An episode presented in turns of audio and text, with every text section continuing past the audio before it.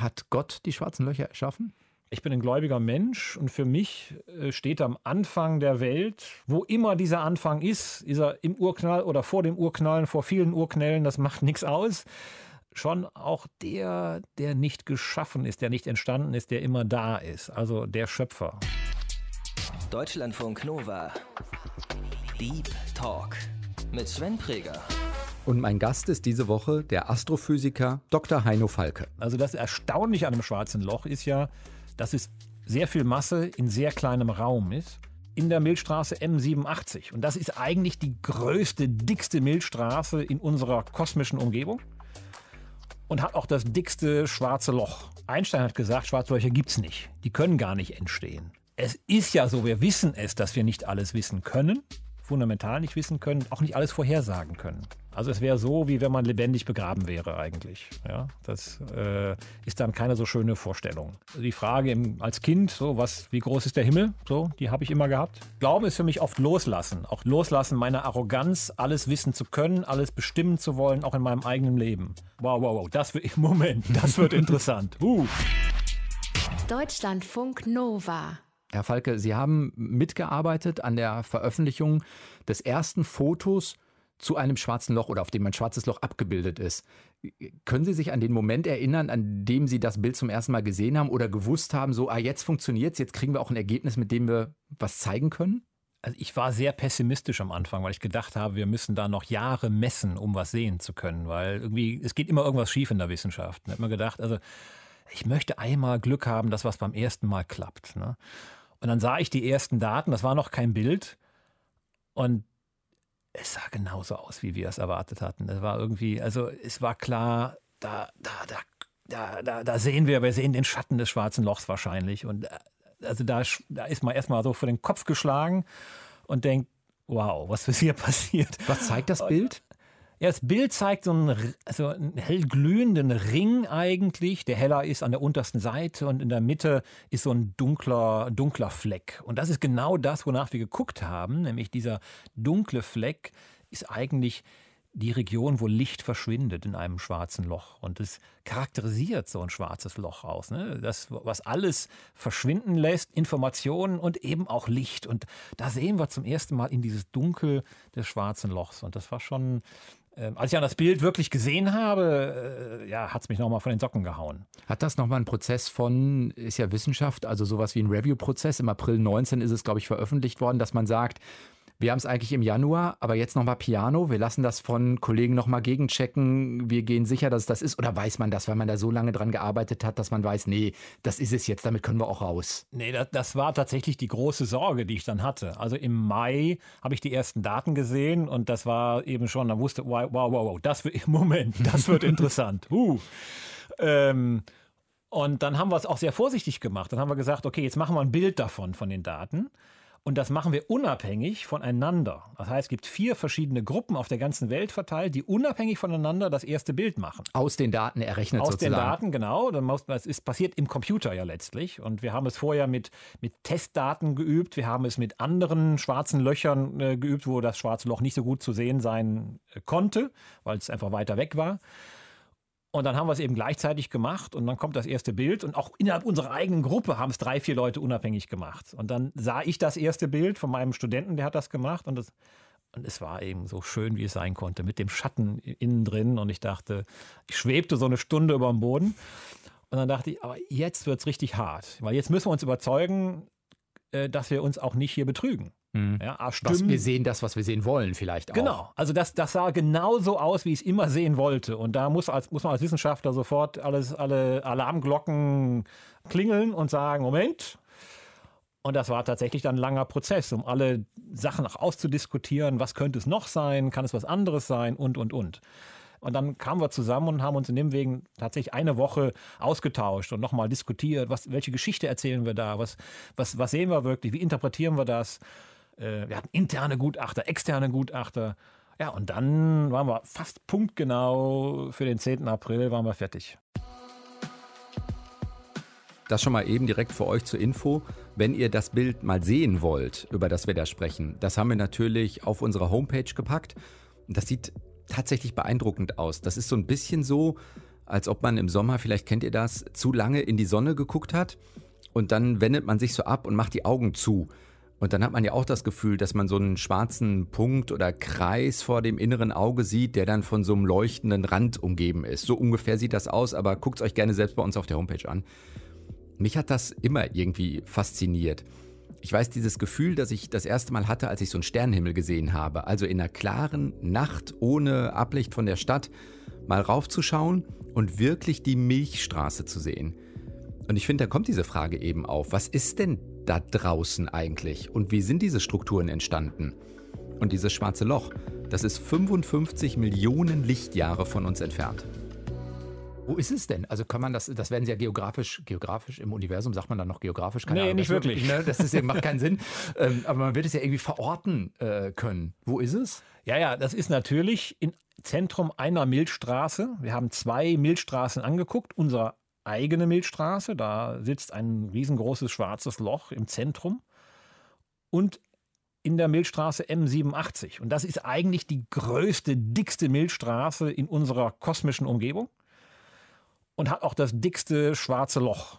Auch in der Mitte. In der Mitte dieser Milchstraße. Und diese Milchstraße ist schon seit 19. Jahrhundert bekannt.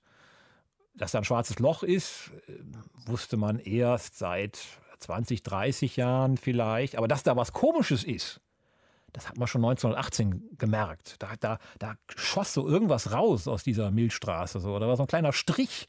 Das war sehr merkwürdig. Man konnte das nicht einordnen. Heute wissen wir, das ist ein Plasmastrahl, der wirklich aus dem Zentrum herausschießt, mit ganz viel Energie und mit fast Lichtgeschwindigkeit. Das ist also ja, ein Düsenstrahl, der hinausschießt. Und genau der zeigt eben auf dieses schwarze Loch. Aber bis man das begriffen hat, hat das mehr als 100 Jahre, na 100 Jahre von der ersten Beobachtung nicht, aber sicherlich 50, 60 mhm. Jahre gedauert. Was ich mich gefragt habe, ist diese Abbildung eines schwarzen Lochs oder die Vorstellung, die ist ja nicht neu. Also, dass es einen Ring darum gibt, der irgendwie auch ein bisschen, ich sag mal, glüht und in der Mitte schwarzes Loch, da ja der Name ist, es irgendwie dunkel.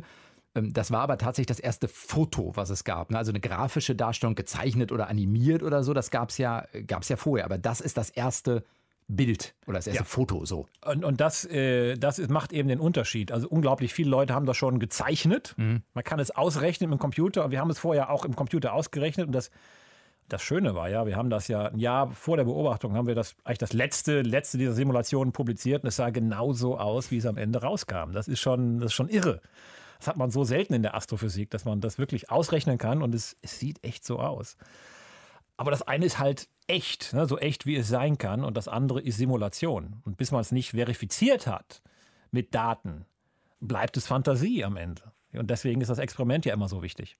Was ist denn im schwarzen Loch drin? Ja, ja, es ist, es ist tatsächlich drin. Also das Erstaunliche an einem schwarzen Loch ist ja, dass es sehr viel Masse in sehr kleinem Raum ist und dadurch, und das hat uns Einstein uns gelehrt, den Raum fast unendlich stark krümmt. Das heißt, in diesem dreidimensionalen Raum entsteht auch ein dreidimensionaler Trichter des Raumes, der in eine Richtung unendlich weit auseinandergezogen ist. Das heißt, es geht unglaublich viel rein. Obwohl das ein abgeschlossener Raum ist, kann ich da immer mehr reinkippen, weil der Trichter innen drin, weil der Raum sich weitet in eine Dimension. Also was man ja sieht, ist ja, ich glaube, Sie nennen das Ereignishorizont, das ist sozusagen ja, und, diese Grenze. Und, und, und, was ist, wenn ich, wenn ich reingucken könnte? Ja, genau. Und, und, und es gibt halt diesen bestimmten Punkt des Ereignishorizontes. Und das ist der Punkt, den ich überschreiten kann, aber aus dem ich nie wieder zurückkommen kann. Auch kein Licht mehr. Und all das, was ich eben erzählt habe über diesen unendlich langen Trichter, ist letztlich nur etwas, was ich mir vorstelle, weil ich es nicht messen kann. Ich kann nur das messen, was draußen ist. Man kommt halt mit diesem Bild so weit, wie es geht, bis zu diesem dunklen Rand, wo das Licht verschwindet. Und äh, alles andere liegt hinter dem Schleier der, des Unwissens, der Unmessbarkeit. Also das ist schon interessant. Das ist, das ist Physik, das ist knallharte Physik, die wir da haben, am Rand von schwarzen Löchern. Und genau diese Physik sagt uns fundamental, ist das, was da drin wirklich passiert und was da jetzt im Moment passiert, nicht messbar. Liegt das, das, daran, dass wir die Instrumente noch nicht haben? Wissen Sie, was ich meine? Also nicht messbar ist ja immer nur in unserem Wissensstand, den wir jetzt gerade heute haben. Mhm. In 100, 200 Jahren kann ja sein, wir haben eine andere Messtechnik entwickelt, dann wird es messbar. Ja, äh, in der Relativitätstheorie ist es fundamental nicht messbar. Da kann man sich also auf den Kopf stellen und was ich was sich ausdenken, es wird nie messbar sein. In der Quantenphysik, in der Quantentheorie gibt es eben die Hoffnung, dass tatsächlich wieder was aus dem schwarzen Loch heraushüpfen kann, ja, durch quantenmechanische Effekte und das schwarze Loch verdampft. Dann würde Information wieder nach draußen kommen. Aber ist das wirklich die Information, die reingekommen ist? Das ist eine der großen Debatten der Physik heute, ob die Information, die da drin ist, jemals wieder rauskommen kann. Es ist aber völlig klar, selbst wenn das möglich wäre, theoretisch, ist das Signal, was aus dem schwarzen Loch kommt, so schwach, dass es mit keiner Technologie, die wir uns jemals vorstellen können, im Moment messbar wäre.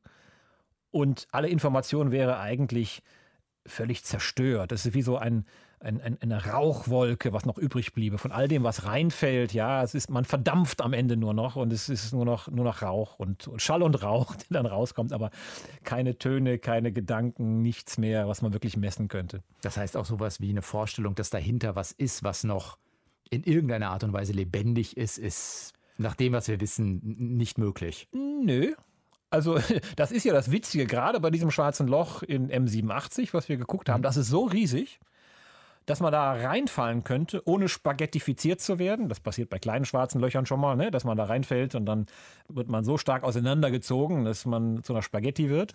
Das würde bei dem schwarzen Loch nicht passieren. Man könnte da reinfallen. Man könnte auch da drin sich aufhalten. Wenn es rotiert, Gibt es bestimmte Bewegungen, die man da machen könnte, dass man in der Zeit reisen könnte, dass man da bleiben könnte? Also man könnte vielleicht sogar überleben unter bestimmten Voraussetzungen. Das ist noch sehr Fantasie.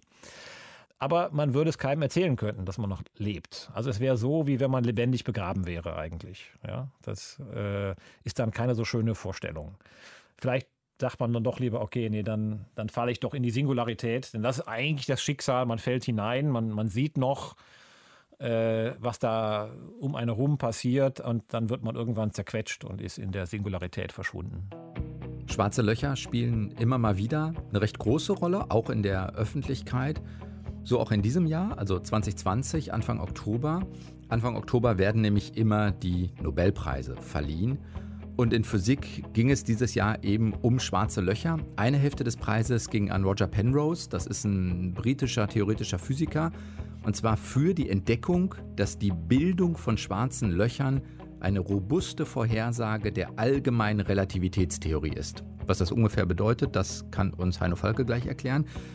Und die andere Hälfte, die ging in die USA und eben nach Deutschland. Gemeinsam an Reinhard Genzel und Andrea Ghez für die Entdeckung eines supermassereichen, kompakten Objekts im Zentrum der Milchstraße.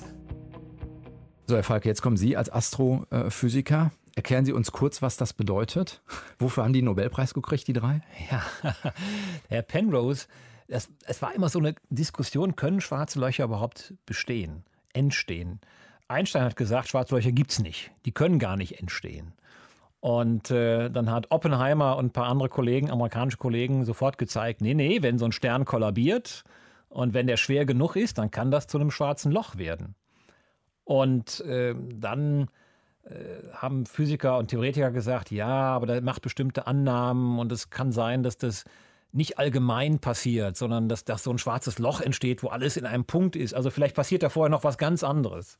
Und Penrose hat eigentlich gezeigt, nö, das passiert eigentlich immer. Also sobald man was kollabieren lässt, dann wird das zu dieser Singularität, dann kommt, wird alles in einem Punkt zusammengematscht. Und das ist auch eine ganz logische und normale äh, Vorhersage der Relativitätstheorie. Also beide haben eigentlich Einstein komplett widerlegt ähm, mit seiner eigenen Theorie und gesagt, schwarze Löcher ist, ist eine ganz natürliche, logische Folge von der Relativitätstheorie. Ja, und damit waren schwarze Löcher etabliert. Deswegen war der Verdacht da, in den Zentren von Milchstraßen können schwarze Löcher sein. Und da haben Genzel und Guess eben, und das habe ich in den 90er Jahren, als ich junger Student war, mitbekommen, wie Genzel anfing, da die ersten Messungen zu machen, Sterne entdeckt im Zentrum unserer Milchstraße. Und die haben sie dann verfolgt und die sahen, wie die sich bewegten. Und irgendwann bewegten sie sich auf Kreisen und sie bewegten sich um einen Punkt herum. Und diesen Punkt, den kannten wir, das war eine Radioquelle.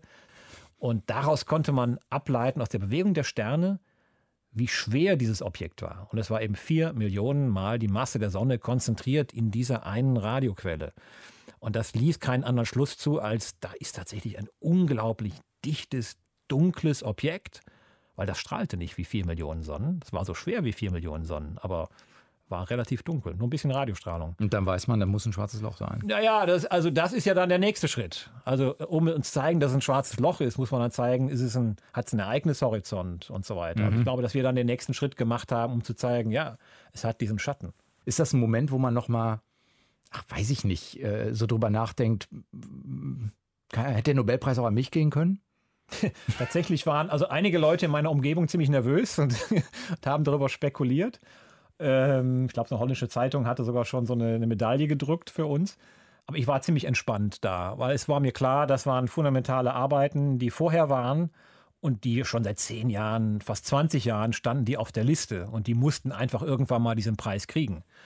Und ich hatte nicht gedacht, ich war echt überrascht, dass schon wieder die Astrophysik, ja, also zum dritten Mal innerhalb von vier Jahren einen Nobelpreis kriegt. Und ähm, es kann ich, sein, dass die Chancen dadurch größer geworden sind für Sie im nächsten Jahr oder genau kleiner, weil man denkt, da kommen wir jetzt dreimal ja, dran. Also ich, diese Spekulationen überlasse ich anderen. Ja? Also das ist, ähm, es ist einfach schön, dass das geklappt hat und dass die Astrophysik jetzt so auch prominent ist bei den Nobelpreisen. Das war ja lange Zeit nicht so.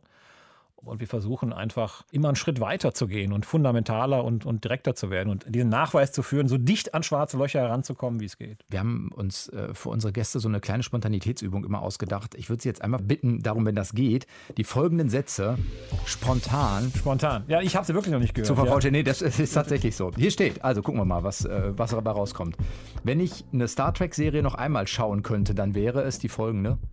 Ah, ich weiß nicht welche. Ah, nee. Natürlich die mit Borgs. Also die, die das wäre, glaube ich, äh, Picard. Also Picard. Next, Next Picard. Ich liebe Picard. Ich liebe Picard. Das Haben Sie die, die neue schon äh, gesehen? Also es gibt, glaube ich, eine Staffel Picard. Also Picard, Picard tatsächlich, das ist das erste und einzige Mal, dass ich mir Streaming-Serien angeguckt habe. Ich finde das echt so, das sind so, das sind so schwarze Löcher für die Zeit, eigentlich so Serien. Ja, die saugen einen rein. Das habe ich mir gegönnt, Picard nochmal anzugucken. Also den liebe ich heiß und innig. Okay, warum? Weil der so so das ist der letzte moralische Instanz eigentlich so in Filmen. Ja? Also ein Captain Kirk oder ein Picard, die hätten ja einen Feind, der am Boden liegt, nie zusammengeschlagen oder auch nie umgebracht. Ja? Selbst, selbst wenn das in ihrem eigenen Nachteil ist, sie haben sie immer leben gelassen, haben sie immer mit Respekt behandelt.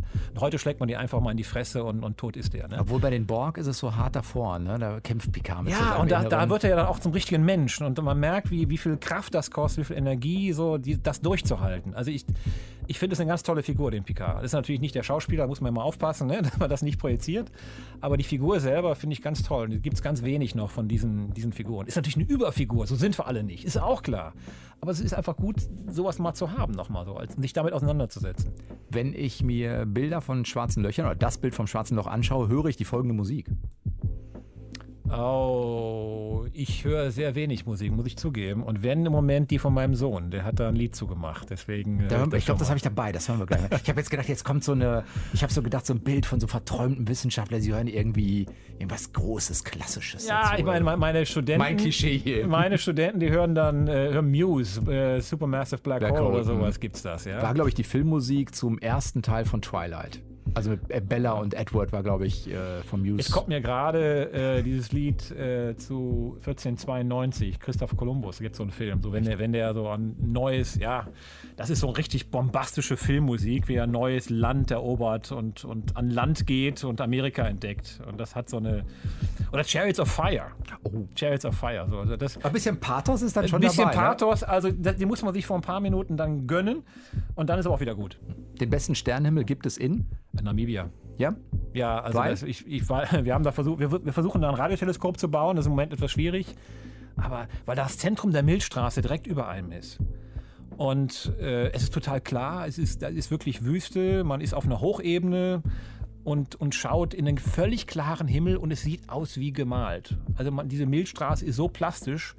Im, Süd, im Süd, Südhimmel ist sowieso schöner als der Nordhimmel und das ist einfach der beste Ort. In Chile ist auch gut, aber so, das sind so die beiden Orte, wo ich hinfahren würde. Beide auch schon gewesen und gesehen, die Sternenhimmel. Ja, da. ja. Und das ist das nicht so oft, nicht so oft, muss man zugeben. Und wenn ich in so Ländern bin, bin ich ja meistens irgendwie in Konferenzorten oder so. Und, aber wenn man da mal rausgeht in die Wüste und guckt nach oben, das erschlägt einen. Wenn es Wurmlöcher gäbe, würde ich einmal reinspringen, gucken, wo ich rauskomme. Ehrlich? Ja. Sind Sie so ein, so ein äh, wäre der Mut wirklich, ach, weil ich meine, das ist ja theoretisch, ob man den Mut dann wirklich, genau. ja, genau, aber Also ich habe spontan gefragt. Ja, Meine erste ja, Reaktion war, ja. ich springe da rein. Ich will gucken, ich, ich würde ja auch zum Mond fliegen, wenn es geht. Ja gut, ich würde schon, also wenn, wenn das jetzt, wenn es ein Wurmloch wäre und es wäre klar, da bist du jetzt weg für alle Zeit, würde ich es wahrscheinlich nicht tun. Mhm. So. Also ich halte nichts von Reisen ohne Wiederkehr, in Anführungszeichen. Das ist ja Selbstmord, ne? Ist aber, glaube ich, auch, wenn man sich für die NASA oder die ESA oder so als Astronaut ausbilden lässt, ist das ein Kriterium. Also die Leute müssen zurückkommen wollen. Die Genau. wollen, glaube ich, keine Astronauten, die so sagen, Spinne mir ist das egal. Ja, und das, das ärgert mich eben. Ne? Es gibt viele Projekte, die sagen, ja genau, wir schicken dich zum Mars, du kommst nie wieder zurück. Also das ist keine Gesellschaft, in der ich leben möchte, ja, die so denkt, die so handelt.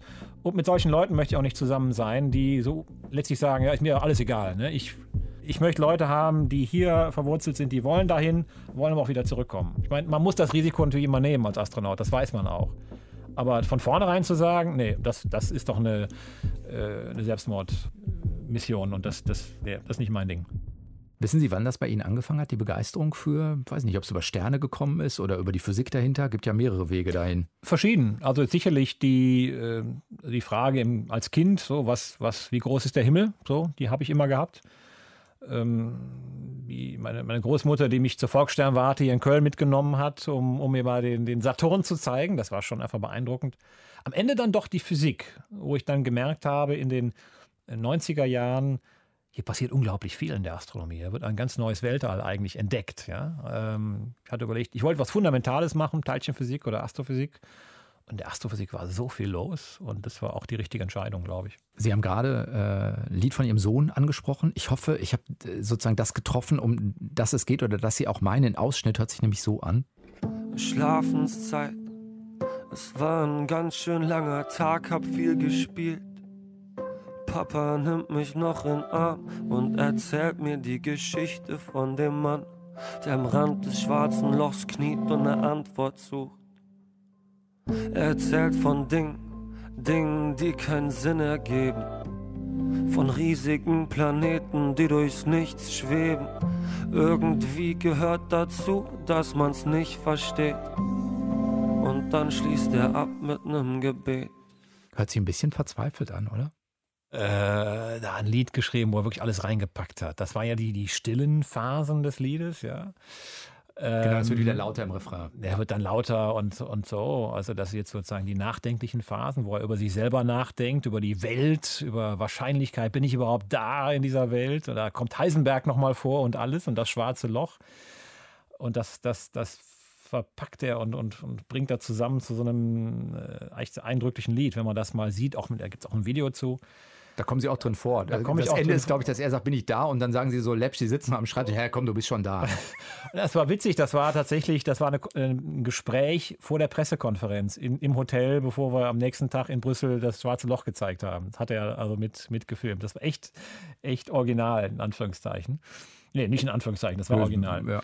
Ja, da ist das Familienleben, wird dann so verwurstet mit den großen Fragen des Lebens und der Welt. Was ja aber auch wiederum passt. Also man, man hat ja vielleicht auch diese großen Fragen manchmal. Und wenn man sieht, der Vater macht das und äh, dann kommen diese Fragen ja vielleicht auch. Ja, und er war auch interessiert an der Physik, ne? Und äh, war auch ganz gut in Physik, wie die anderen auch. Keiner ist Physiker, Physiker geworden. Und da kommt eben alles zusammen. Es ist eben nicht nur Physik, das sind die großen Lebensfragen. Und gerade so in den, in den, in den Jugendjahren, das ging mir auch so, ne? Was, was ist jetzt dein Platz in dieser Welt? Und äh, sind wir wirklich hier? Und was, was, was, was bedeuten wir eigentlich in dieser Welt? Heino Falke ist nicht nur Astrophysiker, Radioastronom und Professor an der Uni in Nimwegen. Er hat nicht nur drei Kinder und er wohnt auch nicht nur in Frechen im Rheinland, sondern er ist auch Predikant in der evangelischen Kirche im Rheinland. Was genau das ist, dazu kommen wir gleich. Für ihn, und das ist das Wichtige hierbei, finde ich, ist Physik eben nicht alles. Daher auch der Titel seines aktuellen Buches, das heißt Licht im Dunkeln, schwarze Löcher, das Universum und wir. Also die großen Fragen, die damit verbunden sind, hat er zusammengeschrieben mit Jörg Römer vom Spiegel. Und da kann man alles zu den schwarzen Löchern und zum Universum auch nochmal in Ruhe nachlesen und sich in die Details so richtig vertiefen. Doch mich interessiert neben der Physik eben auch diese andere Facette an Heino Falke. Das endet die Passage auf Gebet tatsächlich. Ja. Hat Gott die schwarzen Löcher erschaffen? Naja, also wir haben tatsächlich mit unseren Kindern immer gebetet abends. Das war, äh, gehörte mit zur Nachtroutine. Ähm, ja, ich bin ein gläubiger Mensch und für mich äh, steht am Anfang der Welt wo immer dieser Anfang ist, ist er im Urknall oder vor dem Urknallen, vor vielen Urknällen, das macht nichts aus. Schon auch der, der nicht geschaffen ist, der nicht entstanden ist, der immer da ist. Also der Schöpfer, der Anfangspunkt. Nicht?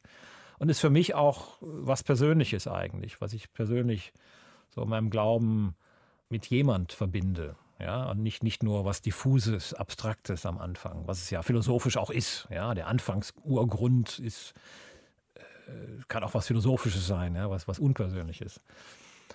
Ähm, aber das ist in Ihrem Kopf eine Figur. Keine Figur, kein Mann mit Bart. Nee, aber eine Figur muss ja nicht Mann mit Bart ja, heißen. Ist äh, irgendwas mit, persönlich, mit persönlichen Eigenschaften, womit ich auch im Gebet reden kann wo ich einfach, einfach, einfach sagen kann, Fragen stellen kann und wo ich irgendwie auch loslassen kann und es in andere Hände legen kann. So. Ist das konfessionell? Ja, ich bin evangelisch. Also ich bin ja auch äh, sogar äh, ordinierter Predikant, heißt das. Also ich, Laienprediger würde man, glaube ich, Laienprediger ist, ja, das versteht man, man besser. Predikant klingt so wie Praktikant. Und äh, ich mache Gottesdienste, ich predige und. Sie dürfen zum Beispiel auch trauen, solche ich trau, Dinge Ich traue mich zu trauen, genau. Und Ich habe am Anfang äh, viel getraut, in, hauptsächlich dann Bekannte und Freunde. Und dann habe ich viel getauft und jetzt mache ich mehr Beerdigungen. Und äh, das ist schon ganz schön. Man ist bei den Menschen dann da irgendwie und man lernt eine ganz andere Welt nochmal kennen. Also man ist nicht nur in den schwarzen Löchern zu Hause, sondern man redet mit ganz normalen Menschen, mit den normalen Sorgen und Nöten das tut einem, glaube ich, als Wissenschaftler ganz gut. Also ich habe schon auch die Neigung, mich oft zurückzuziehen, bin schon nerdig auch drauf, oft. Also ich kann, kann, ich kann tagelang hinterm Computer sitzen und, das, und kümmere mich um meine Projekte und so und dann übersehe ich oft, was so in meiner Umgebung spielt. Ähm, und äh, da ist so äh, das, ja, das zur Kirche gehen. Das, Erdet das, das ein Stück? Es himmelt. ja, es erdet auch. Also es ist beides. Ich glaube, es verankert einen äh, auf, in der Erde und gibt einen freien Blick auf den Himmel. Das ist schon eigentlich gut. Und dazwischen kann man dann sehr viel machen. Es gibt, gibt mir sehr viel Freiraum, auch im Denken und im Fühlen und darin, was ich so in meinem Leben dann auch tue. Ist das muss es ja. Für sie muss das ja ein logisches Konstrukt oder ein, ein stimmiges, logisches gar nicht, vielleicht gar nicht das Kriterium, ein stimmiges äh, äh, äh Konstrukt irgendwie sein, weil dass man sagt, na, von außen Hardcore-Physik, so weit erklären, wie es irgendwie geht. Aber Sie haben vorhin ja auch sowas gesagt, ja, es gibt einen Ereignishorizont, dahinter ist es nicht messbar. Das hat ja dann auch einen nicht erklärbaren Anteil. Ist das dann der Punkt, wo Glaube und vielleicht, ja, weiß nicht, ob Gott oder so dann, dann ins Spiel kommt, damit das so in eigene Logik oder im eigenen Kopf stimmig bleibt? Ja, es sind natürlich erstmal zwei Welten. Man erlebt so im, im eigenen Leben. Das funktioniert in Anführungszeichen. Ja, ich kann mich gut darauf einlassen. Ich kann mich auch äh, loslassen. Und ich glaube, Glauben ist für mich oft loslassen. Auch die Loslassen meiner Arroganz, alles wissen zu können, alles bestimmen zu wollen, auch in meinem eigenen Leben. Auch manchmal kindlich zu sein und zu sagen, ich, ich, ich habe nicht alles in der Hand. So, das ist, glaube ich, der, der erste Schritt. Dann versucht man es natürlich ein bisschen logisch auch zu begreifen, was machst du da eigentlich, ja, und sich selber zu hinterfragen. Ähm, es ist, es ist ja so, wir wissen es, dass wir nicht alles wissen können, fundamental nicht wissen können, auch nicht alles vorhersagen können. Ja, der, der Zufall, und dann kann man sagen, es ist alles Zufall, ähm, den ich aushalten muss, oder ist ein Zufall, mit dem ich vielleicht ja mit, mit der Schöpfung und dem Schöpfer, der dahinter steckt, durch dieses Leben gehe. Ähm, und äh, wo auch vieles möglich ist.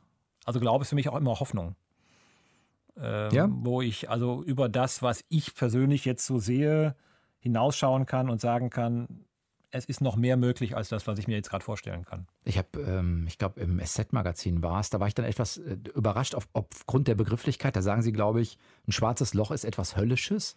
Ja, okay. Da, ist das ein Augenzwinkern? Das ist ein Augenzwinkern. Also da, ganz klar, ähm, da gebrauche ich einfach Bilder, die einfach vorhanden sind und sage dann, so schwarze Löcher ist natürlich, es ist nicht die Hölle oder so, aber es ist so vom, vom Bildlichen her, es ist tatsächlich dem, was so einem mittelalterlichen Höllenbild am, am, am ähnlichsten kommt. Und das erklärt vielleicht auch so ein bisschen die Faszination dieser Objekte. Also so dieses, Morbide haben, das Verschlingende, Aufsaugen. Das, das, Aufsaugende, das, das Endgültige und doch nicht Endgültige, in dem Sinne, dass da doch ein Stück Hoffnung noch ist. Ja? Also, dass ja dann auch wieder Begriffe sind, die, die wahrscheinlich eins zu eins auf Religion oder Glaube auch übersetzbar ja, sind. Ja, man, man, merkt ja, dass so die Art und Weise, wie man darüber denkt, wie man damit umgeht, wie man da fühlt, doch schon gewisse äh, ähm, Kongruenzen. Kongruenzen haben. So, und, und äh, man als Wissenschaftler natürlich versucht man, diese Sachen auszuschließen. Aber wenn man dann jetzt auch in der Öffentlichkeit steht, man versucht auch schwarze Löcher zu erklären und man versucht zu erklären, warum sie so eine auch emotionale Kraft haben, äh, dann ist das nicht nur die reine Physik, die da eine Rolle spielt. Das ist mehr Glaube als verfasste Institution Kirche. Verstehe ich das richtig? Das klingt so durch. Ja, also die Institution ich, ich glaube, so ist immer persönlich und äh, man braucht leider öfters dann doch Institutionen und manche sind dann schon mal sehr schwierig, äh, damit umzugehen.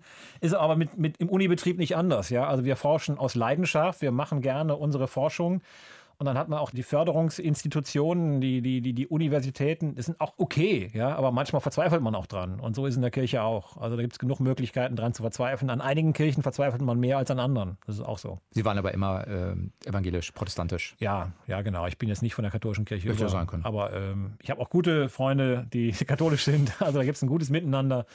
Die leiden manchmal an ihrer Kirche, das merke ich auch. Äh, aber die haben auch eine lange Tradition. Also ich, ich habe ja auch guten Kontakt mit der Vatikansternwarte. Da gibt es ja Astronomen, die sind Jesuiten, die, die, die Wissenschaft machen, auch gute Wissenschaft machen. Das ist schon auch, äh, es ist eine Kirche, die ein eigenes Observatorium betreibt. Ja, und die wieder, muss man die Widerspruchstoleranz auch haben, dass das eigentlich erstmal nicht so zusammenpasst. Nee, ich, ich, was heißt Widerspruchstoleranz? Ist ja nur ein Widerspruch dann, wenn man sagt, dass die Naturwissenschaft eine allgemeingültige, komplette, vollständige Erklärung und Beschreibung Von der gesamten alles. Welt ist und mhm. mehr habe ich nicht nötig. Und ich glaube, wir haben mehr nötig. So, und ich kann wunderbar leben damit. Also für mich sind Naturgesetze auch Teil der Schöpfungsordnung. Ja, auch gerade der biblische christliche Gott ist ein sehr ordentlicher Gott. Es ist keine äh, Wunder sind eine komplette Ausnahme eigentlich. Ja? Also die, die, die, Natur ist nicht göttlich. Ja? Sterne sind nur Lämpchen, ja, die da irgendwo sind. Die geben uns die Zeiten. Ja? In, in Genesis werden gerade die Sterne und die Himmelsobjekte so reduziert. Ja? Also früher waren sie in vielen Religionen so göttliche Objekte und hier werden sie reduziert durch ein paar Lampen. Und das erlaubt uns ja erst normale Wissenschaft zu machen. Also im ersten Buch Mose. So Im ersten Buch Mose, Genesis, genau. Ja. Der Anfang, der Anfang der Bibel eigentlich, die ersten Seiten, ja. ja. Ist das auch so ein bisschen das, was Sie sagen, haltgebend im Sinne von das, was Sie vorhin mal so sinngemäß gesagt haben, ja, es hilft mir auch dabei, dass Wissenschaft nur bis zu einer gewissen Grenze eben geht, also auch nur Erklärungsmuster für einen Teil des Lebens anbietet. Es gibt eben auch Anteile, die kann ich nicht erklären, die kann ich auch nicht, nicht glaube sagen, haben vorhin gesagt, nicht kontrollieren. Also die kann ich auch ein Stück abgeben und da greift dann eben ein anderes ja, Konzept oder etwas, was mir im persönlichen Leben auch Halt gibt. Das kann eben auch Glaube sein. Ja, absolut. Und, und also ich, und ich denke, auch Wissenschaft können wir nicht, wir können nicht auch alle Wertfragen wissenschaftlich klären. So, wir können es ja durchrechnen, ne? wie viel Wert ist jetzt der eine Mensch und der andere? Ist das jetzt äh, billiger, den sterben zu lassen oder den anderen? Ich glaube, irgendwann müssen wir auch dann doch auch so was Abstraktes, und das findet ein Physiker fürchterlich, aber wir müssen dann doch das Herz in Anführungszeichen sprechen lassen. Ähm, und auch dann den Glauben und die Liebe und die Hoffnung zulassen. Ähm, und dann stellen wir manchmal fest, dass es, glaube ich, wenn wir beides im Leben zusammenbringen, auch einen guten skeptischen äh, Wissen um die Welt, wie sie funktioniert, aber einen hoffnungsvollen Glauben, dass wir damit, glaube ich, ganz gut fahren können. Sagt der was, was, kriegen Sie das vom Anteil hin? Also ich wollte jetzt gerade sagen, sagt der Astrophysiker äh, Heino Falke, um es abzumoderieren, aber es ist ja vielleicht gar nicht, also es ist ja nur ein Teil, den man dann guckt. Astrophysiker, Autor, äh, Predikant. Predikant. Äh, war es immer, genau. Sagt Heino Falke. War diese Woche zu Gast im Deep Talk. Vielen Dank für das Gespräch. Gern geschehen. Ich bin Sven Preger und wünsche euch noch eine gute Woche. Macht's gut. Ciao. Deutschlandfunk Nova. Deep Talk. Jeden Mittwoch um 20 Uhr. Mehr auf deutschlandfunknova.de.